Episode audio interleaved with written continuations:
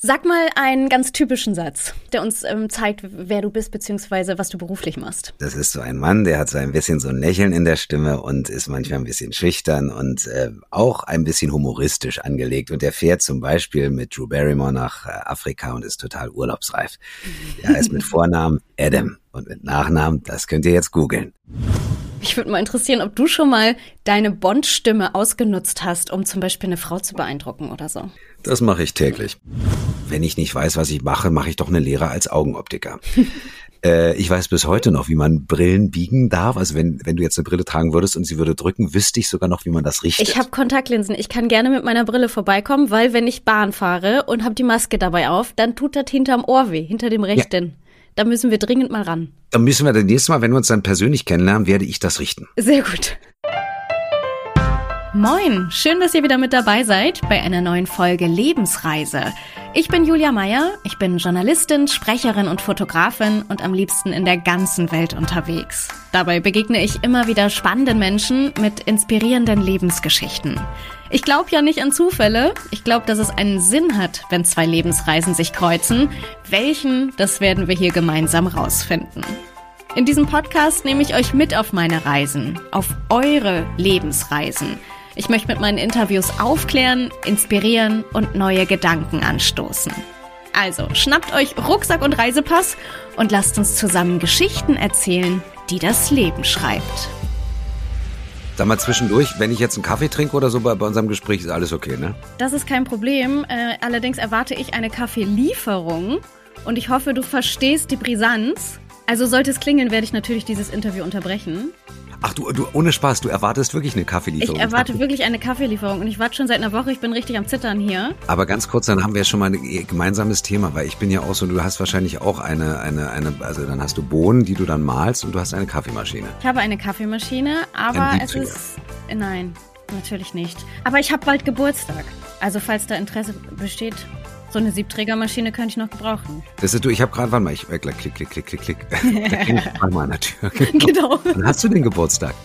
Am 17. Februar. 17. Februar. Okay. Mhm. Schön. Wir reden jetzt eine Stunde einfach über Kaffee. Über Kaffee, genau, einfach über Kaffeegenuss. Ach, wie schön. Ja, also sollte es klingeln, ähm, werde ich mich hier mal kurz äh, von dannen machen. Bitte, bitte. Das, das finde ich gut. Das spricht für dich. Oh. Das ist richtig. Schon noch fünf Minuten hier. Nach fünf Minuten. Sein Herz erobert. Sehr schön. Mein Lieber, wollen wir reinstarten? Sofort. Sehr also gerne. Also ich nehme natürlich schon längst auf und es wird auch alles ungekürzt hier reingesendet, aber äh, ich möchte trotzdem nochmal sagen, schön, dass du da bist. Dietmar Wunder, ich freue mich ganz, ganz doll, dass du dir heute die Zeit nimmst. Julia, ich finde es wunderbar. Ich freue mich jetzt schon auf unsere Gespräche. Ich habe das Gefühl, da wird ganz, ganz viel erzählt von uns beiden. Gespräche? Wie schön, dass du es jetzt schon in der Mehrzahl sagst. Was hast du noch vor? das werden wir heute erleben. Nein. Ich bin gespannt.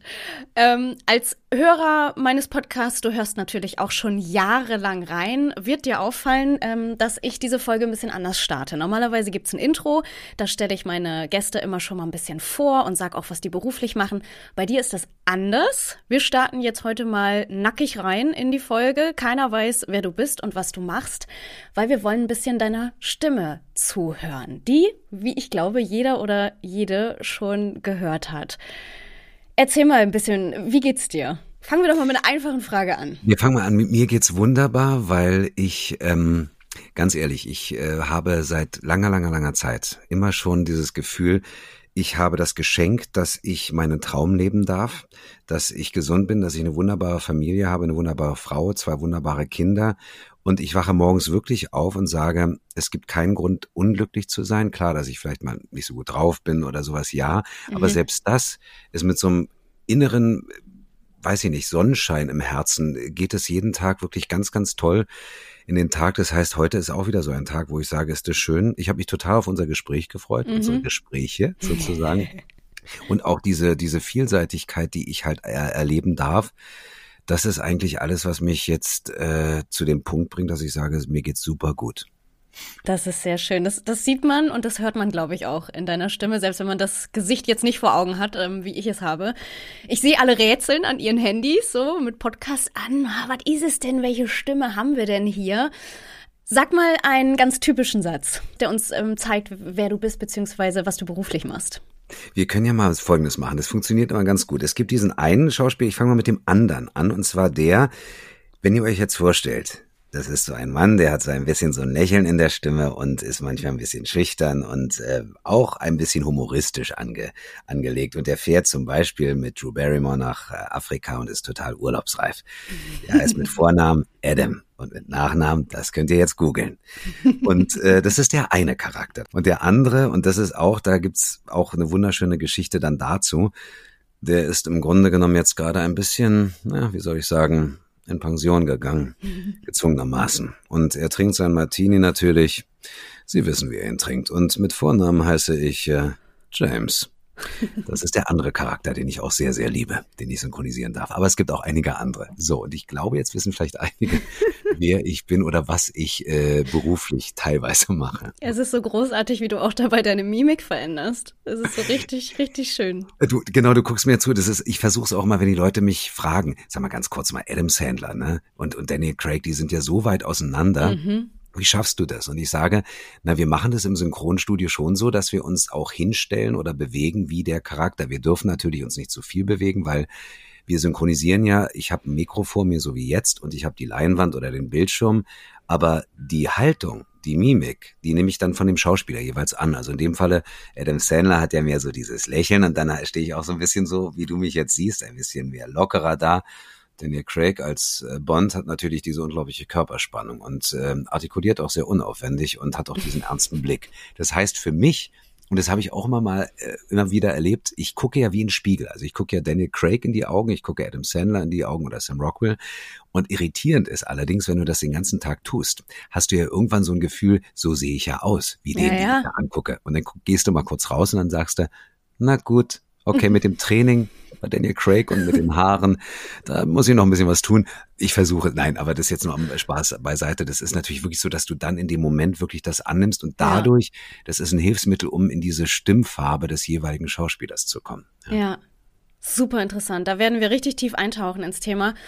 Ähm, ich fasse zusammen, du bist Schauspieler, du bist Dialogregisseur oder Synchronregisseur. Wir werden den Begriff nachher nochmal klären und Synchronsprecher. Deine Webseite, ich habe mich da durchgescrollt. Das liest sich wie, als würdest du abends so durch Amazon oder Netflix scrollen. Weißt du, du hast da so deine, deine Bilder von den Filmen, die du sprichst. Ja. Und man denkt so, was ist denn da los? Ist ja in jedem Film irgendwie dabei.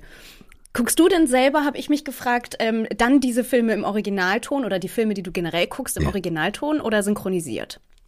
Also bei mir ist es so, dass ich wahnsinnig, ich bin ja aufgewachsen mit Synchron. Also wir, ja. die wir, also was heißt wir? Also deutschsprachige Länder haben ja schon seit langer, langer, langer, langer Zeit diese Tradition, synchronisierte Filme zu gucken. Das heißt, ich bin groß geworden mit äh, Captain Kirk, jetzt weißt du, wie alt ich bin, Captain Kirk auf Deutsch, Bruce Willis auf Deutsch, Mary Streep auf Deutsch. Das heißt, diese, oder, oder Robert Redford, natürlich auch die jüngeren Kollegen, ähm, und das habe ich im Ohr und das ist dieses Wohlgefühl bei mir. Das ist immer wieder da. Also wenn ich jetzt zum Beispiel einen alten, weiß ich nicht, Indiana Jones, Star Wars gucke oder so, ist es für mich mit Deutsch verbunden. Ja. Das heißt, ich gucke ganz oft selbst Filme, die ich selbst synchronisiert habe, auf Deutsch, nicht weil ich mich jetzt hören will und sage, oh, wie cool klinge ich denn das nicht, sondern mehr so, weil ich das Gefühl habe, ich ähm, das ist so ein, so, ein, so ein Gefühl, das gehört für mich dazu beim Film. Aber ich gucke auch ganz viel im Original, vor allem wenn wir die Filme vorbereiten. Also wenn wir die Filme synchronisieren, haben wir sie ja vorher natürlich auf Englisch oder ja. Französisch, Chinesisch, wie auch immer.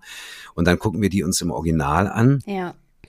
Und es ist bei mir manchmal so eine Gefühlssache. Es gibt äh, wunderbaren Film mit ähm, Jack Nicholson und äh, äh, nicht Mia Farah, wie heißt sie, nach Diane Keaton. Und mhm. zwar, was das Herz begehrt heißt er auf Deutsch. Ja. Ich weiß gar nicht den englischen Namen. Und den gucke ich immer auf Englisch, weil ich den damals gesehen habe auf Englisch, obwohl der Deutsch synchronisiert ganz toll ist. Aber es ist so eine Gefühlssache. Andere Filme, ich gebe ganz ehrlich zu, Die Hard gucke ich mir auf Deutsch an, weil ja. ich finde Manfred Lehmann als deutsche Stimme von Bruce Willis einfach so passend. Das heißt, ich gucke beides gerne, aber ähm, das ist so ein so eine, weiß nicht, so, so ein Wohlgefühl, wenn ich synchronisierte ja. Filme gucke, ja.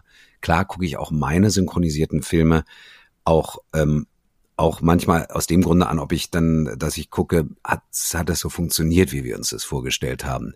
Weil wir ja auch von der Übersetzung her arbeiten, beziehungsweise von der, von der Mimik, ja. weil ich weiß ja genau, wie meinetwegen Craig in der und der Szene gespielt hat. Ich habe es versucht, so gut wie möglich ins Deutsche zu transportieren und ähm, dann ist es natürlich interessant zu hören und zu sehen, äh, auch dann mit, dem Publikum zusammen zu erleben, hat es funktioniert, wie wir es uns vorgestellt haben. Ja. ja. Kannst du denn überhaupt ins Kino gehen? Du sagst gerade, du, du guckst deine Filme schon selber, aber ist das für dich dann so ein entspanntes ins Kino gehen oder checkst du deine Stimme und die der Kollegen und die Arbeit, die dahinter steckt, dann immer aus? Du meinst so, dass ich so analytisch da sitze und denke, oh nein, oh, das ja, ist. Ja, weil eigentlich ah. ist Kino ja Entspannung. Und mir ja. wird immer nachgesagt, weil ich bin ja Sprecherin und mir ja. wird immer nachgesagt, mit dir kann man keinen Film gucken. Weil Echt? Dann, ja. So? Das, also ich muss dir ganz ehrlich gestehen, ich am Anfang natürlich höre ich auch, aber ah, das ist ja er, ah, das ist ja sie. Aber ich kann ganz schnell eintauchen. Ich bin dann wirklich hundertprozentig in dem Film drin und kann das andere ausblenden. Sehr gut. Es ist eher so, dass ich dann sage, oh, das ist ja toll, so wie Freunde treffen. Mhm. Dass ich meinetwegen weiß, ach Mensch, heute höre ich äh, die Kollegin oder den Kollegen und freue mich darüber, weil es ja. eine super Synchronisation ist. Aber ähm, ich kann dann wirklich den Film komplett äh, wirklich als Film äh, erleben und empfinden. Ja. ja. Lass uns mal bei deinen beiden, ja nicht größten, aber so bekanntesten Rollen ja auch bleiben. Ne? Ich glaube, Daniel Craig und Adam Sandler sind ja schon so die bekanntesten. Ja. Ähm, die Stimmen sind unfassbar unterschiedlich. Man hat es ja gerade auch gemerkt, als du es nachgemacht hast. Ich sehe, wenn ich Daniel Craig höre im Deutschen, nicht den Sandler vor mir. Das ja. ist bei Brad Pitt oder du hast ihn gerade angesprochen, bei Manfred Lehmann als Bruce Willis, ist das anders. Wenn ich die Stimme von Bruce Willis höre bei, keine Ahnung, Bill Murray oder wem auch immer, denke ich immer, aber es ist doch nicht Bruce Willis, Hilfe. Im Kopf ist irgendwie so Alarmhilfe. Wie, wie machst du das, dass das so unterschiedlich klingt? Also für mich ist es erstmal ist es wirklich ein ähm, Geschenk, dass das so funktioniert hat, weil ähm, ich habe mir natürlich, als ich groß geworden bin, weil du sagtest, jemand wie Manfred Lehmann, Christian Brückner, Robert De Niro's Stimme, da dachte ich immer, Mann, muss das cool sein, wenn du so eine Stimme hast, dass du einfach wirklich, du stehst hinten am Ende der Schlange, sagst nur, entschuldigen Sie bitte einen Kaffee und alle drehen sich um und meinen, ey, wie cool ist das bitte, das ist Bruce Willis. Und ähm, als ich Sandler dann angefangen habe zu synchronisieren, das war 2002 oder 2001 oder so, das war ein ähm, Probesprechen für Sandler bei Mr. Deeds, der Film hieß Mr. Deeds. Und dann habe ich Adam Sandler im Original, der Film ist ja eher lustig und da spielt er auch so ein bisschen mehr den Schüchternen.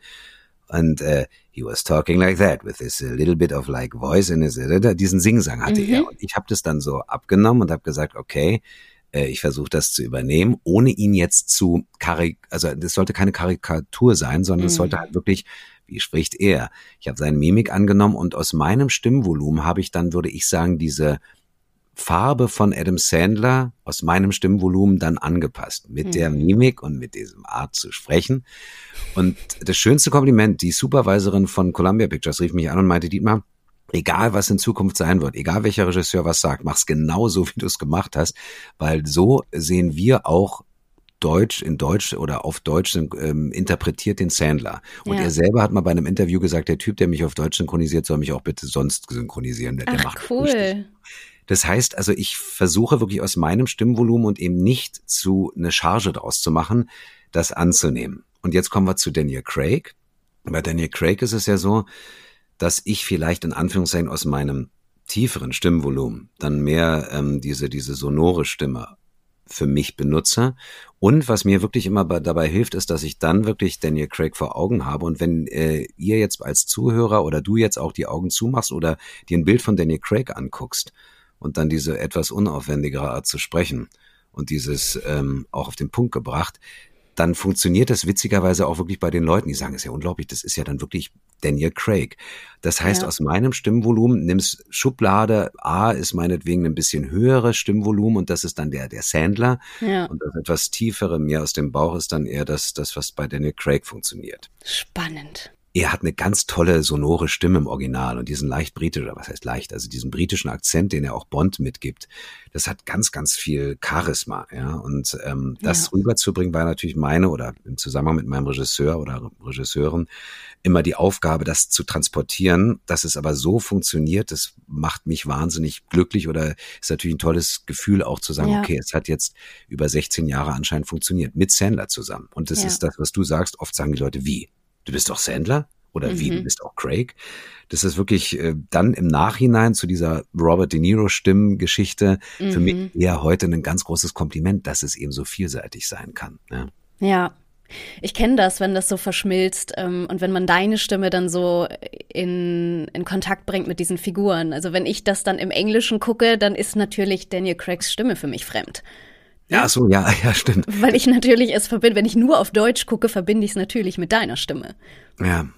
Also ich meine, ich werde nie vergessen, ersten Film mit Bruce Willis im Original gehört und dachte, das ist doch nicht Bruce Willis. Ich so, Moment, stopp, das ist ja sein Originalstimme. Eben, ja. genau. Da muss man sich dann, wenn man wirklich viel auf Deutsch guckt und wir haben das Riesenprivileg, sprechen wir nachher noch drüber, dass wir einfach sehr gute deutsch synchronisierte Filme haben. Ähm, ist es ja auch so einfach, abends auf der Couch zu sagen, boah, ich bin so müde. Ich glaube, durch dieses Genuschel und Hintergrundgeräusche so laut, ich verstehe ja auch im Englischen nicht alles, dann gönne ich mir das halt auf Deutsch. Ja, ja, absolut. Ich sage immer, das ist eine wunderbare Möglichkeit, eine dir fremde Kultur, eine dir fremde Sprache in einer dir sehr vertrauten Sprache im Wohlgefühl im Grunde genommen zu äh, einzutauchen in diese fremdartige Kultur des Films, der da gezeigt wird. Und das finde ich jetzt kein Nachteil. Oft wird ja kritisiert, Synchron ist doch nicht original, stimmt. Aber es gibt ja halt die Möglichkeit, viel tiefer in den Film einzutauchen, wenn du die Sprache nicht so gut sprichst. Weil Untertitel, machen wir uns nichts vor, du liest ja trotzdem. Das heißt, du tauchst ja, ja dann, du steigst ja aus dem Film für einen Moment aus, um zu lesen. Ne? Ist der Horror wahrscheinlich für jeden Drehbuchautor und Regisseur, weil man komplett weg ist von den Details, die wahrscheinlich gezeigt werden. Man ist ja total ja. abgelenkt mit Lesen. Ja, spannend. Du hast gerade angesprochen, Bruce Willis bestellt einen Kaffee mit der Bruce Willis Stimme. Ähm, mich würde mal interessieren, ob du schon mal deine Bond-Stimme ausgenutzt hast, um zum Beispiel eine Frau zu beeindrucken oder so. Das mache ich täglich. Ja. Nein, ich würde mal behaupten, jeder von uns hat in irgendwelchen Situationen, wenn ich ein bisschen seriöser klingen soll, weil ich jetzt sauer bin oder weil ich jetzt meinetwegen, weiß ich nicht, auf dem Amt bin oder so, dann bist du vielleicht ein bisschen seriöser und dann ist es vielleicht eher das Timbre des James Bond oder die mhm. James Bond Stimme, dass ich jetzt bewusst in einer Bar gesessen habe und gesagt habe, entschuldigen Sie bitte, darf ich Sie einladen? Habe ich nicht gemacht. Hätte ja auch passieren können. Jetzt mach nicht einen auf dicke Hose, du bist doch gar nicht James Bond, du bist nur die Stimme. Ich so, oh, okay. Nein, das ist also in dem Falle, ich habe so, also noch nie bewusst ähm, jetzt benutzt, genutzt. Was mir aufgefallen ist, dass ähm, wenn ich das jetzt unbewusst mache, dass ich jetzt meinetwegen an der Bar sitze oder im Restaurant und dann spreche oder irgendwas bestelle und dann meinetwegen ein bisschen tiefer meinetwegen die Stimme klingen lasse, dass die Leute dann reagieren, sich umdrehen oder auch meinetwegen manchmal auch oder oft mich auch wirklich darauf ansprechen und sagen, entschuldigen Sie bitte, ähm, Sie sind doch, hm? ja, ich so, ja, also entweder, dass Sie konkret sagen, Sie sind die Stimme von Daniel Craig, oder? Und ich so, echt, haben Sie das gehört? Oder dass Sie sagen, ich kenne Ihre Stimme irgendwo her. Ähm, was mir wirklich mal passiert ist, dass ich, äh, was war denn das? Da musste ich wirklich was Offizielles telefonieren und habe dann ähm, ein bisschen seriöser klingen wollen oder geklungen und dann war der plötzlich sehr nett und meinte irgendwann zum Schluss, ähm, ich habe gesehen, Sie sind Dietmar Wunder, ne? Sie sind doch die Stimme von, ja, finde ich ja ganz großartig. Machen Sie sich mal keine Sorgen, das klären wir schon. Das Ach. hat dann funktioniert. Der Promi-Bonus, ich weiß es nicht. Aber ja, dass ich das jetzt konkret anwende, weißt du eigentlich, wer ich bin, das wäre für mich so ein bisschen auch Ausnutzen so einer Situation. Wenn ja. die Leute mich natürlich fragen, ach Mensch, Dietmar, ist so schön, erzähl doch noch eine Geschichte oder ist so schön, dir mhm. zuzuhören, das freut mich. Das mache ich dann auch gerne. Ja. Du merkst, ich rede oder erzähle gerne. Kein Problem. Ich kenne das noch aus Radiozeiten, was du gerade sagst, ähm, wenn man dann als die Stimme von Gerhard Schröder oder Dieter Bohlen, so Stimmen, die einfach äh, manche Menschen sehr, sehr gut nachmachen können, dann versucht im Hotel was zu reservieren oder ne, solche Dinge zu machen. Also diese Telefonquatsch, der war ja mal sehr, sehr in. Damals, als ich gelernt habe, du. Ich weiß aber, was du meinst. du hast aber recht, das habe ich wirklich so noch nicht gemacht, dass ich anrief, ähm, wobei eins, das stimmt schon, also meine Frau oder meine Kinder äh, oder unsere Kinder sagen auch immer, Papa, ruf du doch an und bestell den Tisch, dann finden die das immer toll, wenn du das machst. Und dann ich so, okay, stimmt, hast du recht. Das ist spannend. Das würde aber jetzt unseren gemeinsamen Kontakt, ähm, erkläre ich gleich mal, woher wir uns überhaupt kennen. Ähm, Dirk Eilert, der Körpersprachenexperte, der würde das jetzt spannend finden, dass du über die Stimme, ohne dass man vielleicht rafft, ah, das ist doch jetzt gerade die Stimme von James Bond, trotzdem aber einen ganz anderen Einfluss hast auf die Menschen. Das stimmt. Äh, die Stimme, der Klang der Stimme, der hat ja, der, der löst ja bei uns was aus. Ja. Das heißt also, wenn du jetzt äh, sagst, ja, irgendwie weiß auch nicht, es war nicht so nett, mich mit dem oder der zu unterhalten. Warum? Ja, war irgendwie, und außerdem hatte irgendwie penetrante Stimme. Zu hoch, ja. zu schrill, zu äh, druckvoll, zu äh, arrogant in der Stimme. Das heißt, wenn eine Stimme angenehm ist, ist es als erstes, als Eindruck erstmal, es geht direkt rein in dein Herz, in deine ja. Seele. Glaub, daran glaube ich ganz fest. Und das heißt, wenn eine Stimme, die kann auch ehrlich oder unehrlich klingen, da mhm. glaube ich auch, dass man das erkennen kann. Zum Beispiel, ich habe mal telefoniert mit einer Dame vom Empfang bei einer Autowerkstatt und äh, wird unterhielt und sie sagt, nee, ist leider noch nicht fertig und die rufen, hm, am nächsten Tag telefonieren wir wieder, zwei Tage später nochmal und so. Und irgendwann komme ich an Und, und wir lernen uns von Angesicht zu Angesicht kennen. Und sie meint, Herr Wunder, es ist ganz witzig. Ich wusste ehrlich gesagt am Anfang nicht, wer Sie sind. Ich hatte nur die ganze Zeit das Gefühl, wir kennen uns schon ewig. Und immer wenn wir telefoniert haben, war das so persönlich und so schön, als würden wir uns kennen. Jetzt weiß ich woher, weil ich Ihre Stimme ja ganz oft im Fernsehen, im Hörbuch höre oder sowas. Das heißt, sie sind mir schon so vertraut. Ja. Und das, ähm, das kann passieren, dass wenn ich jetzt irgendwo anrufe, dass die Leute sagen, vielleicht noch nie mal bewusst, ah, da ist er der, der 007 oder der Sender, sondern dass sie sagen, ach Mensch, das ist ja nett, den, den kenne ich ja. Unbewusst so ein Gefühl. Das ist ja. Manipulation. Du hast dich durch die Hörbücher so in unser Hirn reinge. Dass du das Gefühl hast, ich bin immer da. Genau. Und wenn du anrufst, dann muss ich dir den besten Tisch geben, heute Abend um acht. Ganz genau. Egal zu wie viel, genau. Ja, genau. Sehr schön. Das ganze Restaurant. Komm, nimm. Sehr schön. Ähm, bevor wir nochmal näher, wir sind jetzt ja schon voll drin im Thema, bevor wir aber näher ähm, reinkommen in dieses Synchronthema, lass uns doch nochmal auf deine Lebensreise ein bisschen mehr schauen. Ich kenne dich nicht, wir alle kennen dich nicht, denn ja. auch wir beide sind äh, über drei Ecken. Mein Interview mit Sebastian Fitzek, den ich äh, aus Radiozeiten kenne, dann zu Dirk Eilert, den wir gerade schon angesprochen haben, den Körpersprache-Experten, für den du, glaube ich, sein Buch gesprochen hast. Ganz genau. Ganz genau. Genau, so kam das jetzt hier zustande. Ganz genau. Das ist ein ganz tolles Buch gewesen. Dirk und ich kennen uns auch schon länger und er hatte mich jetzt in dem Zusammenhang halt äh, angesprochen. Er möchte gerne oder hat mich gefragt, ob ich Interesse hätte und Lust und Zeit, sein Buch einzusprechen als als Hörbuch, also als Vorleser sozusagen. Und ich fand das Thema so faszinierend, dass wir uns darüber dann auch noch mal viel, klar, unterhalten haben. Und aber so kam im Grunde genommen der Kontakt über Sebastian Fitzek, Dirk genau. Eilert, zu uns beiden. Ja. Du wirst also meine Folge mit Dirk Eilert unbedingt noch hören, denn da erklären wir ja noch ganz, ganz viel zum Thema Mimik und Körpersprache. Ja. Super spannend. Auch mit seiner Konstellation mit Sebastian Fitzek, mit dem Thriller jetzt. Also hat mich komplett umgehauen, was die beiden da gemacht ja. haben. Ja. Wir springen mal ein bisschen zurück. Dass ich im Bereich Theater lande, Schauspiel in irgendeinem darstellerischen Beruf als Sprecherin, wie ich es jetzt ja auch tue, das, das war total klar. Also wenn du meine Eltern fragst, das war mit wahrscheinlich drei Jahren schon klar. Spätestens in der Schule, Klassenclown, Alleinunterhalter. Ich habe immer alle Geschichten aufgebauscht. Man könnte Lügen sagen, aber ne, wenn ich einfach nur. Du hast, du hast sie aufgehübscht, um es Aufgehübscht mache ich heute noch, wenn eigentlich gar nichts Spannendes passiert ist, erzähle ich dir zwei Stunden darüber. Ähm, war das bei dir auch so klar, dass das in diese Richtung gehen wird? Ähm, wenn du mich jetzt fragst, ja, war's. Also ich habe als Kind wahnsinnig, ich habe immer schon wahnsinnig gerne, also mit Lego gespielt und dann habe ich auch alles immer damals haben wir noch Cowboy und Indianer oder Detektiv und Polizei, weiß ich, gespielt und sowas. Und ich habe die Rollen immer unglaublich, also die Rollen, sondern ich bin da wirklich eingestiegen. Und wenn wir das gespielt haben und die anderen nicht mehr ganz bei der Sache waren, war ich immer traurig und sauer. Habe gesagt, ey, komm, wir sind hier aber gerade jetzt mitten in dieser Situation drin. Aber das habe ich nicht bewusst gemacht, sondern das habe ich wirklich empfunden. Dann habe ich angefangen, irgendwie Hörspiele aufzunehmen zu Hause, damals noch Kassettenrekorder, Record und, und, und Play-Taste drücken. Mhm. Und dann mhm. habe ich angefangen, Moderationen aufzunehmen aus dem Radio, die Musik und habe dann irgendwie Dieter Thomas Heck nachgemacht und so. Das heißt, ich habe immer schon wahnsinnig gerne mit der Stimme und mit Rollen gespielt. Mhm. Aber ich habe nie jetzt richtig gesagt, ich will Schauspieler werden. Ich wurde allerdings 13, 14 Jahre und dann, dann lief damals in Berlin, gab es zwei kleine Kinos im Kudamm-Eck, das gibt's zwar heute immer noch, aber es heißt nicht mehr Kudamm-Eck, Kamera und Oscar hießen die und da liefen die Bond-Filme rauf und runter. Mhm. Und da habe ich Bond gesehen, Sean Connery. Und da habe ich gedacht, ist das cool. Klar, als Junge wollte ich Sean Connery, James Bond sein, aber ich dachte, nee, das ist so toll, ich will auch gerne, ich will Schauspieler werden. Im mhm. Film. Ich habe zwar Theater, also Schultheater gespielt, aber eigentlich war mein Bild immer so vor der Kamera stehen und, und, und, und Schauspieler werden wollen. Ja, und dann, und jetzt denken alle, okay, jetzt bist du Schauspieler geworden. Nee, nee, so war es nicht. Dann habe ich Abitur gemacht und dann wusste ich nicht, was ich machen soll, weil ich auch so ein bisschen Schiss hatte vor dieser, was heißt denn Schauspieler sein? Auf eine Schauspielschule gehen, ja, ja aber wie, wie geht denn das? Meine Eltern hatten nichts mit Schauspiel zu tun. Ja. ja. Und äh, mein Urgroßvater hat 1905 Optiker Wunder in Berlin gegründet. Mein Vater in dritter Generation hatte den Laden immer noch oder zwei damals noch in der Potsdamer Straße in Schöneberg. Und dann war so ein bisschen naheliegend, dass ich natürlich wenn ich nicht weiß, was ich mache, mache ich doch eine Lehre als Augenoptiker. Und das ja. habe ich dann wirklich gemacht.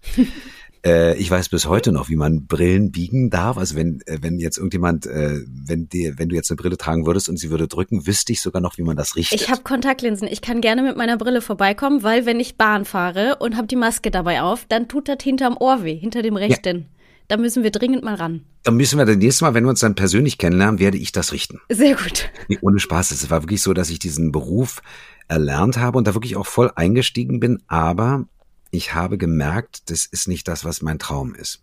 Lebensreise, im, jetzt überschriftsmäßig, meine Lebensreise hat noch irgendwie andere Reiseziele in petto, glaube ich. Und ich habe dann, also im Grunde teilweise, ich glaube, ein oder, nee, einmal die Woche hatte ich dann mir selbst dann zusammengespart äh, Schauspielunterricht genommen nach mhm. meiner Augenoptikerlehre. Also ich bin dann immer entweder in den Laden gegangen oder in die Berufsschule und abends, ich glaube, es war so ein Donnerstag, bin ich zu Professor Janina Czarek. Jetzt weiß ich, dass sie Professorin ist. Damals war sie es noch nicht. Eine ganz tolle Schauspielerin aus Polen die hat mich dann wirklich echt nochmal aus der Reserve gelockt, was so meine Vorstellung von Schauspiel anging. Also am ja. Anfang hatte ich dann halt auch Ideen und so und sie meinte, Dietmar, du musst aus deiner wohlbürgerlichen Welt ausbrechen, du musst richtig raus. Und ich so, wie jetzt? Also das war für mich auch erstmal eine Prüfung. Mhm. Aber da fing es an, dass ich sagte, okay, das fasziniert mich schon und lässt mich aber auch nicht so richtig los. Ja. Und irgendwann durch einen Kollegen oder beziehungsweise einen Schauspieler, mit dem ich als Komparse an einem Drehort stand, der meinte, wir hatten uns unterhalten und ich erzählte, ja, ich würde gerne, aber ich weiß nicht und so. Mhm. Na, pass mal auf, Renaissance-Theater in Berlin, ähm, ich spiele da gerade, du kannst ja mal vorsprechen gehen. Einfach mal so gucken, was passiert. Und dann bin ich hin. Und es war für mich dann wirklich insofern ganz entscheidender Punkt, ich spreche vor, eine Rolle, fand es total cool. Ich habe vorgespielt, ähm, die Katze auf dem heißen Blechdach, die Rolle mhm. von Paul Newman. Gut, ich gebe zu, hochgegriffen. Bisschen hochgegriffen. Äh, sehr. Und ich dachte auch so, ich bin jetzt Paul Newman. So, ich spiele das Ding zu Ende. Er sagt, äh, der Dramaturgiechef war das damals, er sagt, ja Wunder, ganz ehrlich, an der Rolle müssten wir natürlich noch arbeiten. Danke, so, wir melden uns. Aber, und das fand ich faszinierend, er meinte, Herr Wunder, ich weiß nicht, was ich Ihnen raten soll. Sie haben eine ganz spezielle, Sie haben einen ganz bestimmten Klang in Ihrer Stimme. Das ist was ganz Besonderes. Ich weiß nicht, ob ich Ihnen raten soll, Richtung Gesang zu gehen oder Schauspiel, aber Sie haben da was.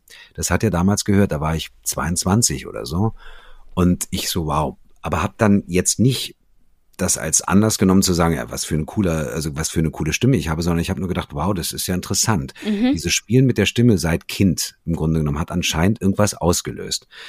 Ja, und dann hat es noch ein bisschen gedauert, bis ich auch, und das ist auch wieder so die Lebensreiseziele, die du triffst. Da gibt's ja ganz viele Weggabelungen, wo du Leute triffst oder Menschen triffst oder Begegnungen hast, ja. die dich dann in die richtige Richtung bringen. Genau. Und ich hatte genau. damals das große Glück, dass ich zwei liebe Freunde äh, dann kennengelernt habe, die beide bei der Maria Körber in, der, in ihrer Schauspielschule gelernt haben. Gott hab sie selig, sie lebt leider nicht mehr.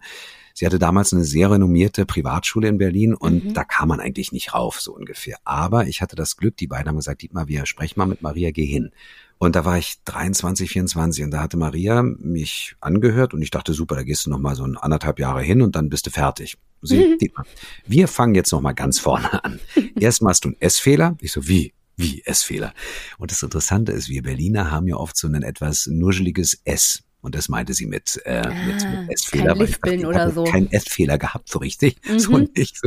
Und außerdem musst du noch richtig Schauspiel lernen. Ne? Und dann habe ich wirklich eine richtige, tolle Schauspielausbildung bekommen mit allem dazu. Ich habe Fechten gehabt. Ich habe ja, Sprachausbildung, Atemtechnik. Ich habe sogar Ballett gemacht. Du hättest mich mhm. mal sehen müssen an der mhm. Ballettstange. Und das heißt, wir haben eine, also richtig klassische Schauspielausbildung gemacht und da habe ich gemerkt, das ist es. Und ich hatte das große Glück, dass ich zu dem Zeitpunkt auch schon meine ersten Gehversuche im Synchron machen durfte. Das war 1990 dann. Der Rest ist dann so ein bisschen das Schicksal gewesen. Ich habe dann sehr viel Synchron gemacht, aber trotzdem noch Theater gespielt. Ja. Deswegen sage ich auch jedem heute, ich habe das große Geschenk. Ich hatte mich für diesen Weg entschieden. Es war nicht sicher, dass das klappt und dass ich damit meinen Lebensunterhalt bestreiten kann. Ja. Aber ich habe diesen Traum nicht aufgegeben und ich sage heute immer wieder, ich gehe nicht arbeiten, sondern ich lebe meinen Traum. ja. ja. Hast du rausgefunden, was dich damals abgehalten hat, das von Angst. dir aus, ja, was für eine Angst? Wovor hattest du Die Angst? Angst, ich glaube, dadurch, dass ich so ein sicherheitsdenkender Mensch bin oder vielleicht auch daherkomme, irgendwie, dass ich äh, dieses Freigeist, es ist ein Teil, ganz großer Teil von mir ist so ein Freigeist, so eine Freiheit, ja. ja? Und ich glaube, diese, dieses Schauspieler, na, als Schauspieler, ähm, wie soll man denn da Geld verdienen? Ja, und ich hatte ja. mich damals auch gar nicht so richtig auseinandergesetzt, was heißt denn Schauspieler sein oder Schauspielerin? Ja, am Theater sein oder drehen oder was gibt's denn da für verschiedene Bereiche? Das weiß ich jetzt, weil ich das große Glück habe, ganz, ganz viele, fast alle im Grunde genommen äh, ausüben zu dürfen. Und ich glaube, das war damals diese Angst davor, damit mein Geld zu verdienen. Es ist doch nichts sicheres. Mhm. Und vielleicht sogar, wenn man es jetzt mal ein bisschen weiterspinnt, vielleicht auch die Angst äh, vor man hat, kann ja auch Angst vor Freiheit haben. Weißt mhm. du, dieses mhm. von wegen plötzlich, ich gehe auf die große Bühne raus. Das ist ja ein Gefühl von ganz, ganz toll, aber du musst ja erstmal durch den Vorhang treten und dieser Respekt davor. Ja. Und das ist vielleicht so ein Symbol auch, dass ich sagte, vielleicht hatte ich auch Angst vor meiner eigenen Courage. Ja. Und ich sage heute auch immer wieder, ich bin ganz froh über diesen etwas komplizierten Umweg, den ich gegangen bin, weil das hat mir bis heute ganz, ganz, ganz viel geholfen. Ja. Das hat so eine, so eine gewisse ja, Demut auch immer wieder gebracht, dass ich sagte, als ich anfing, Geld zu verdienen mit dem Schauspielberuf, war ich umso dankbar, dass ich mit meinem Traum meinen Lebensunterhalt, meinen ja. Kaffee zum Beispiel kaufen kann. Der immer noch nicht geliefert wurde hier. Stimmt. ähm, Haben es dir deine Eltern denn übel genommen, dass du nicht das Familienunternehmen weiterführst? Ähm, ich, übel genommen haben sie es nicht. Mein Vater hätte sich natürlich gewünscht, dass ich das gemacht hätte. Ja, oder, also, dass ich sozusagen den Familienbetrieb weiter aufrechterhalten habe, hätte. Aber es ist auch so, dass der Beruf des Augenoptikers, so wie mein Vater ihn kannte und mein, meine Großeltern oder mein Urgroßvater ihn gegründet hat, das war mehr der Handwerksberuf. Das hat sich ja dann auch groß nochmal verändert. Ja. Und er sagt heute auch, ähm, das war alles richtig, was du gemacht hast. Sie waren sie hatten hauptsächlich auch so ein bisschen Sorge, dass der Sohn dann irgendwie auf der Straße sitzt als Gaukler, so ungefähr. Okay. Ne? Das war, glaube ich, die große Angst und so, ein Reno, so, so ein anständiger Beruf, da kannst du doch nichts falsch machen. Die, die fanden das toll, aber sie hatten halt auch so ein bisschen Bedenken, ob ich jetzt so einer, so einer, so einer fixen Idee von wegen, ja, jetzt werde ich Schauspieler, ob das denn dann so funktioniert. Ja. ja. Ja, der Beruf Schauspieler oder allgemein die künstlerischen Berufe sind, glaube ich, bis heute äh, schwer zu begreifen. Ich finde, es ist ganz, ähm, also wenn mich heute Leute fragen, du, ich will gerne Schauspielerin werden oder Schauspieler, ist für mich auch ganz oft die erste Frage, was, was bedeutet denn das für dich? Ja. Eigentlich ist ja Schauspiel auf der Bühne stehen und also ausdrücken, Theaterstücke spielen, mit Sprache umgehen. Das findet heute natürlich nicht mehr so viel statt und vor allem, du musst dir bewusst sein, wenn du diesen Weg ein, einschlägst, das ist ein du spielst abends, du probst tagsüber. Das heißt, du hast ein ganz spezielles Leben. Wenn du dafür mhm. gemacht bist, wenn du dir das so vorstellst, dann ist richtig. Denke nicht, Schauspieler gleich Star und Reichtum. Das äh, kann passieren, aber darum, das sollte nicht der Hauptgrund sein, warum ich Schauspieler oder Schauspielerin werde, sondern ich liebe es, in Charaktere zu schlüpfen, ob ich jetzt Geschichten erzähle, ob ich jetzt als ähm, Ausdruckskünstler, als äh, Schauspieler vor der Kamera auf der Bühne stehe. Das muss die Leidenschaft sein dahinter. Und heute manch oder oft bekomme ich mit, dass viele das auch gleichsetzen mit von wegen, dann bin ich auch gleich äh, ein Star und äh, bin berühmt und hm. verdiene ganz viel Geld. Und das ist, äh, das darf nicht der Anlass oder der, der Hauptgrund sein, zu sagen, ich will Schauspieler oder Schauspielerin werden. Ja. Und weil es heute auch ein ganz anderes ähm, Herangehen ist. Also damals, ich habe noch eine wie klassische Ausbildung gemacht. Heute wird das gar nicht mehr so oft verlangt, dass du das kannst. Ja. Ich habe noch Sprachausbildung, sei es jetzt dieser S-Fehler meinetwegen. Ja, ja, ich habe das ja beim Radio auch bekommen. Bei mir Kennst ist es ja, auch? bei mir ist es das Ü. Also die Norddeutschen, die sagen ja Tisch und nicht Tisch. Ja, ja. Ne? Das musste auch rausgeprügelt werden erstmal. Aber Gott sei Dank habe ich nicht so viele mitgebracht wie Kollegen in Bayern zum Beispiel, die ja, da das, das, ja, genau, sprechen neu lernen müssen. Aber da hast du vollkommen recht, das ist diese Sprachausbildung mit Sprache. Also ich sage immer, meine Stimme, mein, mein, mein ganzes Handwerkszeug, was mit Stimme, mit Atem zu tun hat, das ist ja mein Instrument. Ja, klar. Und das heißt, das ist das, was du, was du ja auch gelernt hast, ja, mhm. was wir gelernt haben, damit zu spielen. Du kannst es solo langsam spielen oder spielst es schnell auf der Gitarre oder auf dem Klavier, aber du musst halt auch diese Fingerfertigkeit, die Fingerübungen. Ja. Aber das musst du erst mal lernen und nicht musst, sondern es ist total schön, wenn du dann plötzlich merkst, deine Stimme, dein Atem, das ist wie äh, damit Musik machen können. Das ist ein ganz, ganz tolles Gefühl. Und vor ja. allem, wenn du weißt, wie das Handwerkszeug funktioniert. Ja. Wie funktioniert es denn? Also, man kann ja, du hast gesagt, du bist reingerutscht in den Synchronberuf. Ja. Es gibt aber mittlerweile ja auch Ausbildung. Es gibt dreijährige Ausbildung zum Synchronsprecher. Ganz häufig werden aber auch Rollen besetzt mit, keine Ahnung, Germany's Next Topmodel Kandidatin XY oder The Voice Gewinner XY mit der Stimme von Ja, weil wir am Anfang sagten, die Stimmen, die wir kennen. Jetzt gehen wir meinetwegen, ich habe gestern Abend Gladiator gesehen, ja, alter Film mit äh, Russell Crowe und, und, mhm. und äh, wunderbaren, auch charismatischen Stimmen, deutschen Stimmen, die leider zum großen Teil auch wirklich schon verstorben sind, ja. Und da hörst du zu und denkst so, wow. Und das ist einfach eine Kunst, die du erlernst, wenn du regelmäßig synchronisierst, klar, das lernst du auch erst, äh, das kannst du auch in der Ausbildung lernen, aber eigentlich lernst du es erst, wenn du halt schon die Freude hast zu synchronisieren. Ja. Und wenn jetzt Besetzungen kommen von, wie du sagtest, von den Leuten, die jetzt meinetwegen vielleicht in der Öffentlichkeit bekannt sind und äh, weiß ich auch nicht Social Media mäßig unterwegs sind und dann sagen, ey, das wäre super cool, wenn der den spricht oder die den spricht oder die spricht. Und dann ist es aber nichts für ungut. Aber ich habe ganz viel Arztserien, das ist ein bisschen provokant jetzt, ich habe ganz viel Arztserien synchronisiert, aber deswegen habe ich noch lange nicht äh, die Fähigkeit, äh, auch wenn ich dann bei einer Operation synchronisiert habe sozusagen oder eine Operation, dass ich sage, jetzt, ich weiß ja, wie es geht, lassen Sie mich mal durch, ich bin Arzt. Das mache ich natürlich nicht. Also ich würde, glaube ich, so einen Luftröhrenschnitt hinkriegen nach sechs Staffeln Grey's Anatomy. Genau, wenn genau, dann weißt du genau, wie das geht. Also das ist jetzt ein bisschen provokant, aber ich sag mal einfach, da gehört schon eine ganze Menge zu, wenn du da vor dem Mikrofon stehst und dann meinetwegen die Original Schauspieler oder Schauspielerin oder auch meinetwegen die, die Animationsfiguren, die sind ja wirklich sehr, sehr gut im Original ja. interpretiert und auch vom Charakter, von der, von der Emotion. Und dass du das umsetzt, das bedarf schon einer gewissen Kunst. Und da bin ich auch manchmal etwas ähm, kritisch, wenn ich sage, gut, ist vielleicht der Name, aber hat noch lange nicht funktioniert, ja. weil der Charakter den ich vielleicht auch im Original kenne, der ist nicht transportiert worden. Es gibt immer noch ja. oft Situationen, wo auch ich sage, seid nicht böse, also ich schreie jetzt nicht Hurra, wenn ich höre, der, der, der, der, hat das und das synchronisiert, weil halt so und so viel Klicks oder so und so viel Follower. Denke ich so, okay, das reicht für mich noch lange nicht, dass es dann auch die Wertigkeit oder meinetwegen die Leistung ja. bringt. Wenn es das bringt, wunderbar. Also es gibt ganz, ganz tolle Beispiele, wo ich sage, wow, also zum Beispiel Anke Engelke synchronisiert großartig. Da ja, muss man aber wieder unterscheiden. Anke ist seit sie 14 ist beim Radio und ja auch gelernt. Ne? Und also, ist eine Schauspielerin. Absolut. Ja, das, ja, ganz, ganz das sind wirklich Leute, wo ich sage, das ist ja, das ist genau, das sind Leute, die sind auch Allround-Talente. Ja, ja, genau. Spricht halt, irgendwie ihre 28 Sprachen fließend äh, auf Mutterspracheniveau, diese Kollegin. Also ist, die ist echt ein Talent. Ja, und das gibt's halt auch nicht so oft, dann einfach sowas, äh, so, so, ja. so eine ja, Ausnahmetalente, ja. Aber nimm uns doch mal mit ins Synchronstudio. Du hast gerade gesagt, das Handwerk. Wir stellen uns jetzt vor, du stehst in diesem Studio. Wie groß ist das überhaupt? Was guckst du da an in dem Moment? Was hast du vor dir? Wie sieht deine Arbeit aus als Synchronsprecher? Genau, also wie wird synchronisiert eigentlich? Also der Film wird im Vorfeld, der Film ist fertig. In der Regel heutzutage ein Rohschnitt, das heißt also der Film ist noch in Schwarz-Weiß mit irgendwelchen Zahlen drin und die Geräusche sind alle noch nicht hundertprozentig, aber der Film ist für uns zum Bearbeiten fertig.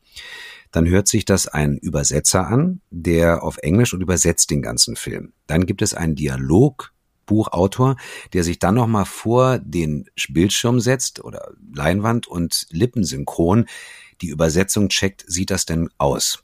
Also sie sieht es lippensynchron aus. Banales Beispiel, marry me ist heirate mich. M ist zu, also ein M. Marry me ist zu. Das heißt, wenn du heiraten sagst, ist der Mund auf. Da fangen wir schon mal an zu sagen, okay, wenn jetzt großer Mund äh, mit M anfängt, aber du hast ein H im Deutschen, dann muss man sich da irgendwas überlegen. Möchtest du mich heiraten zum Beispiel? Und um diese kleinen Sachen dann nach, auf die ganze Übersetzung, auf den ganzen Film anzuwenden, äh, geht ein Dialogbuchautor dann halt ran und äh, checkt lippensynchron die Übersetzungen, die Pausen, die Atmer. Und das wird dann sozusagen fertig gemacht, dieses Buch, und dann wird der Film in ganz viele kleine Dialogfetzen unterteilt, also Sätze, Worte, wie auch immer, meinetwegen. Möchtest du mich heiraten zum Beispiel? Möchtest du mich heiraten? Ist ein Take. Ein Take heißt ein Dialogfetzen und das heißt bei uns Takes. Hm. Ich komme ins Studio und äh, da stehe ich oder kann sitzen, habe vor mir dieses Mikrofon und dann den Text und hoffentlich immer und immer weiter sitzt eine Cutterin oder ein Cutter im Studio. Das heißt, einer vom Schnitt, der da sitzt oder sie da sitzt und sagt, Dietmar, du, du musst ein bisschen langsamer sprechen, damit du die Lippenbewegungen richtig checkst oder beziehungsweise richtig triffst oder du hast da eine kleine Pause, wo du kurz ah. anatmen musst. Und dazu ist die Cutterin oder der Cutter da. So, das ist erstmal im Synchronaufnahmeraum und dann gibt es die Regie. Da sitzt der Regisseur, Regisseurin oder Tonmeister, Tonmeisterin hinter einem großen Mischpult Und äh, dann ist der Regisseur oder Regisseurin da, um genau das zu machen, was ein normaler, was heißt normaler, der Originalregisseur macht, nur dass wir natürlich schon wissen, oder die Vorlage haben, wie der Schauspieler das gespielt hat oder die Schauspielerin. Ja. Das heißt, ich als Regisseur oder Regisseurin habe ja den Originalton im Ohr und weiß, ah, er war ein bisschen zittriger an der Stimme, weil er nervöser ist. Und das sage ich dann ah. meinem Schauspieler auch weiter, von wegen, nee, du, äh, du hast es schon genau gemacht, aber er zittert noch ein bisschen mehr du hast noch mehr den Sendecharakter, also du willst noch mehr erreichen, sei eindringlicher. Und das ist meine Aufgabe als Regisseur, das Original ja. fein, wenn man so will, feinmotorisch zu übertragen, wenn es der Original, also wenn es der Sprecher oder die Sprecherin von sich aus nicht eh schon gemacht hat. Ja. Und so kann man sich äh, mal vorstellen, so etwa Boah. läuft die Arbeit im Synchronstudio ab. Wie lange dauert denn sowas? Also das sind ja diverse Prozesse, die du da jetzt gerade beschreibst. Das muss doch ewig dauern. Es dauert, das ist interessant. Also in der Regel kannst du davon ausgehen, dass wir heutzutage normale Kinofilme zwischen acht und zehn Tagen Aufnahmezeit, also reine Aufnahmezeit. Wenn du ein großes Projekt hast, wo dann auch noch Supervisor dabei sind oder Änderungen sind, kann es auch mal zwei bis drei Wochen dauern. Aber das ist dann wirklich nur die Aufnahmezeit. Oft ist es so, dass die Übersetzungen recht kurzfristig kommen. Das heißt, der Autor oder Autorin, die müssen recht schnell arbeiten. Mm. Kann sein, dass sie zwei Wochen nur für ein Buch haben, kann sein, dass ein bisschen länger, kann sein, dass kürzer ist. Und ähm, während wir den Film aufnehmen, ist es häufig auch schon der Fall, dass die parallel schneiden, dass es dann synchron ist. Und wenn das alles fertig ist, dann kommt der Film in die Mischung. Und so eine Mischung von einem Kinofilm dauert auch so vier bis fünf Tage, sechs Tage, wenn es sehr kompliziert ist. Und dann ist der Film fertig. Okay. Früher war es so, hatten wir immer Zeit und dann war es auch okay. Heute ist es unter unglaublichem Zeitdruck ja. der Fall, muss es stattfinden. Ja. Da war zum Beispiel so bei Bond, eigentlich die letzten Bond-Filme, da war es so, wir wussten, Kinostart ist, sagen wir mal, 3, 3. April 2020 sollte ja No Time to Die starten. Wir wussten, okay, da ist Kinostart, das heißt rückgerechnet, muss spätestens Ende März die Mischung stattfinden. Das heißt, der Film muss fertig sein bis Ende März äh, fertig synchronisiert. Vier Wochen vorher mit Übersetzungen. Wir mussten also eigentlich spätestens Ende Februar anfangen zu synchronisieren, eigentlich Mitte Februar was dann auch mit Material geklappt hat, aber sehr knirsch war. Und mhm. das ist mhm. dann äh, nur ein Beispiel. Das findet heute oft statt, weil halt weltweiter Kinostart angedacht ist oder Start insgesamt. Ja, für uns als äh, Userin sehr, sehr gut. Für euch Stress. Ja. Jetzt hast du gerade selber Bond angesprochen. Der ist ja jetzt eine sehr körperliche Rolle. Da wird ja mehr gekämpft als gesprochen stehst du dann im Studio und machst die ganze Zeit irgendwelche uh, Laute oder? Ja, das, und das macht Spaß. Nein, es ist, es ist so, ich, ich habe ja vorhin schon gesagt, ich mache ähm, die Sachen spiele ich ja nach. Aber ich, äh, so wie ich jetzt hier vor dem Mikrofon sitze, kann ich mich ja nicht wegdrehen, weil dann würdet ihr mich nicht hören. Ja. Das heißt, ich muss ja aufs Mikrofon spielen. Das heißt, wenn er meinetwegen angestrengt ist, dann habe ich meinetwegen, äh, wenn er jetzt gewirkt wird, meinetwegen. Ja, dann dann halte ich auch meinen Hals zu, du siehst es jetzt, ne, so dass ich dann auch weiß, dass ich halt so klingen muss, ja, oder angestrengt bin. Oder wenn er meinetwegen telefoniert, habe ich meine Hand oder mein Telefon ähm, in der Hand und telefoniere wirklich so. Und wenn er rennt, dann renne ich nicht auf der Stelle. Ich bewege mich vielleicht, damit man so ein bisschen diesen Rhythmus oder diesen, diese Schwankung in der Stimme hat. Ja. Aber vor allem ist es dann auch ganz viel von der, äh, wie klinge ich denn, wenn ich jetzt meinetwegen jogge? Ja, dann weiß ich, das ist ja so ein, so ein, so ein Wackelatmer, den du hast. Und dann, wenn ich dann meinetwegen dabei spreche, weiß ich, dass ich das halt herstellen muss von der Minimalerinnerung als Schauspieler. Wenn ich jetzt meinetwegen ähm, in Bauch getroffen werde, wenn er, mhm. Bond wird ja auch ab und zu äh, geschlagen, dann weiß ich, wenn ich meinetwegen jetzt sozusagen den Bauch, in den Bauch die, die Faust kriege, was passiert dann? Das habe ich ja als Schauspieler mal gelernt, dass du dann halt weißt, dass dann erstmal der Atem hochhüpft. Und das spiele ich wirklich konkret nach aber insofern minimalistisch, damit ich trotzdem auf dem Mikrofon bleibe. Ja. Aber es macht Spaß, natürlich. ja, weil das natürlich, das ist so, manchmal gehe ich aus dem Studio und denke so, andere, die gehen dafür in Therapie, dass sie schreiben dürfen. Wir dürfen das tagtäglich in dem Job mal. Ja. Therapie brauchst du wahrscheinlich trotzdem, wenn du sowas mal gemacht hast. Herrlich. Ähm, bist du manchmal traurig, habe ich mich gefragt, weil deine Intention war ja auch Schauspiel zu machen und vielleicht ja auch viel mehr Schauspiel zu machen, als du es machst, das weiß ich nicht. Ja. Ähm, dass du den James Bond nicht spielen darfst, sondern ihn nur mit ganz fetten Ausrufezeichen ähm, sprechen darfst.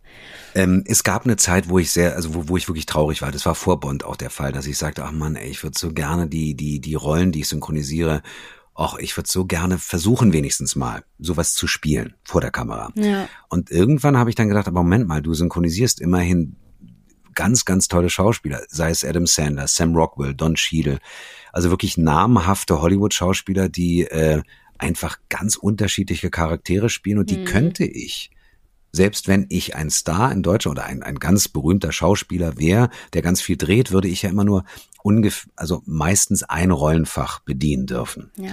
Und ich habe durch Synchron die Möglichkeit, in die unterschiedlichsten Charaktere einsteigen zu dürfen. Und da habe ich irgendwann meinen Frieden mitgemacht und dachte, das ist doch auch total cool. Ja. Ja, vor allem eben, wenn du, wie du gesagt hast, eh, früher dein allererster Kontakt mit dem Wunsch, Schauspieler zu werden, eigentlich über die Rolle James Bond war und du jetzt ein Teil von diesem ganzen großen Wahnsinn bist. Ist bei dir dein Kaffee da? Nein, war bei dir Ach so, was? ach so, bei mir. Nee, alles gut. Okay. Ich dachte, bei dir hat's geklingelt. Ähm, sagen wir mal so, natürlich, also wenn du mich fragst, wenn ich James Bond synchronisiert habe seit 2006, natürlich sehe ich Daniel Craig. Ich finde, der ist wirklich ein sehr charismatisch, attraktiver Typ, ja. Und wie er diesen Bond spielt, da dachte ich auch so, ey, das muss natürlich ein Wahnsinnsgefühl sein, wenn du am Set stehst Ja. und dann, weißt du, diese Rolle spielst. Und natürlich habe ich da auch gedacht, hm, würde ich auch wahnsinnig gerne machen. Aber ich durfte ihn immerhin synchronisieren seit 16 Jahren oder darf ihn seit 16 Jahren synchronisieren. Und das war dann auch eine, eine Erfüllung eines Traums, den ich dann leben darf und, und durfte und immer noch darf. Ja, also von daher, äh, klar, wenn du mich fragst, würdest du denn gerne, sage ich natürlich ja, klar würde ich es Ja. gerne ausprobieren. Natürlich würde ich gerne Bond spielen. Aber ich würde jetzt nicht sagen, ich bin traurig, dass ich in Anführungszeichen nur die Stimme von Daniel Craig bin, also schon von James Bond. Ja. Vielleicht kannst du ja den nächsten James Bond spielen. Habe ich auch schon überlegt. Wenn wir Craig fragen. Nein, ich glaube, da gibt es äh, jüngere Kollegen, die dann geeigneter sind. Muss man ja auch ganz klar sagen. Ich meine, es ist natürlich jetzt auch äh, eine Altersfrage. Ja. Und du, das kommt, irgendwie kommt alles so, wie es sein soll. Und von daher sage ich, ich bin, ich bin nicht traurig, dass ich es nicht machen darf, aber ich natürlich würde, also ich habe immer noch Träume, sagen wir es mal so. Ja. Da leitest du ja perfekt über zur äh, einer der letzten Fragen, die hier immer im Podcast gestellt werden. Da soll es nämlich um deine Träume gehen. Wo soll denn deine Lebensreise noch hingehen, möchte ich immer so gerne wissen. Wir dürfen ein bisschen träumen, auch wenn die meisten es durch Corona äh, nicht verlernt haben, sondern aber ein bisschen Sorge davor haben, wie ich merken musste.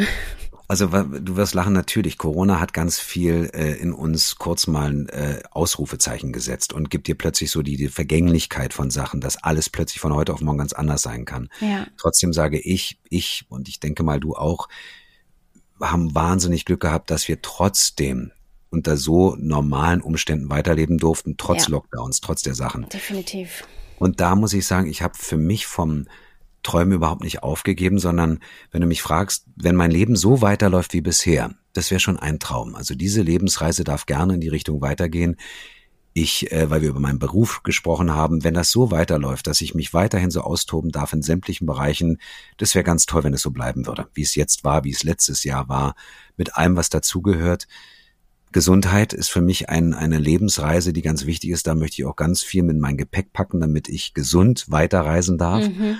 Und wenn ich mit meinem mit meiner Familie weiterhin diese Reise begehen darf oder be, also weiterhin auf Reisen gehen darf und mit den lieben Menschen, meinen Freunden und weiterhin so tolle Begegnungen haben darf, wie zum Beispiel durch für uns beide jetzt hier Ja. heute und durch Umwege, wo man sagt, weißt du, dadurch den hast du den kennengelernt. Wenn diese Reise in die Richtung weitergeht, wunderbar, dann ist mein Traum erfüllt. Es kann sein, dass die Reise manchmal andere Weg an Wegzweigungen ab, abzweigt, die ich jetzt nicht erwarte. Da bin ich auch sehr gerne offen dafür. Aber ansonsten sage ich, wenn es weiter so geht, ich pack meinen Koffer einfach jeden Tag neu und gehe genau dahin weiter. Sehr schön, so bin ich auch vom Typ. Aber deine Reise mit James Bond, um das zu spoilern, falls jemand den Film noch nicht gesehen hat, äh, unbedingt weiterspulen jetzt, endet, oder? Sagen wir mal so, ich meine, der Film heißt ja keine Zeit zu sterben. Also eigentlich, hm, Bond ist immer für eine Überraschung gut, aber so wie es aussieht und so wie sich es abzeichnet, ist es ja auch so, dass äh, Daniel Craig ja von sich aus gesagt hat, ähm, die Zeit ist jetzt einfach, es ist Zeit weiterzugehen. Und ich Mhm. kann es auch nachvollziehen, wenn man den Film ansieht, großartig. Er war so so eindrucksvoll, so stark wie äh, selten in einem Bond-Film, dass sie die Figur an sich enden lassen. Das ist schon heftig, dramaturgisch gesehen. Was soll jetzt kommen? Also danach? Also eigentlich ist Bond, Bond ist halt nicht mehr da. So. Ja. Ähm, da müssen sie jetzt was ganz Neues sich ausdenken. Ähm, ich glaube nicht, dass es einen Überraschungsauftritt geben wird von Daniel Craig, dass er doch nochmal kommt. Gut, ausgeschlossen ist nichts, aber ich glaube, die gehen jetzt einfach in eine ganz andere Richtung. Viele sagen, schade, das ist doof, ich will keinen anderen, ich will nur ihn. Ja. Was mich natürlich auch ehrt. Was wir bei anderen Rollenwechseln aber auch schon hatten vorher, ja. ne? Hat sich Pierce auch Brosnan keiner... Wollte, ja, ich bin mit Pierce Brosnan groß geworden als Bond, also ich äh, konnte mir das auch nicht vorstellen.